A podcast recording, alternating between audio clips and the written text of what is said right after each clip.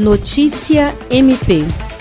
O Ministério Público do Estado do Acre, por intermédio da Promotoria de Justiça Cumulativa do Bujari, obteve a condenação de Manuela Moura da Silva, vulga Princesinha das Trevas, pelos crimes de homicídio quadruplamente qualificado, meio cruel, mediante promessa de recompensa, motivo fútil e recurso que dificultou a defesa da vítima, corrupção de menores e integrar organização criminosa. O promotor de justiça Antônio Alceste atuou no júri. De acordo com a denúncia do Ministério Público, assinada pelo promotor de justiça Luiz Henrique Rolim, a acolhida pelo tribunal do júri, Manuela, foi mandante do assassinato de uma menor de 12 anos, ocorrido no dia 26 de março de 2018. Durante a sessão de julgamento, os jurados reconheceram a materialidade e autoria dos crimes e Manuela foi sentenciada a 29 anos, 8 meses e 15 dias de reclusão em regime inicialmente fechado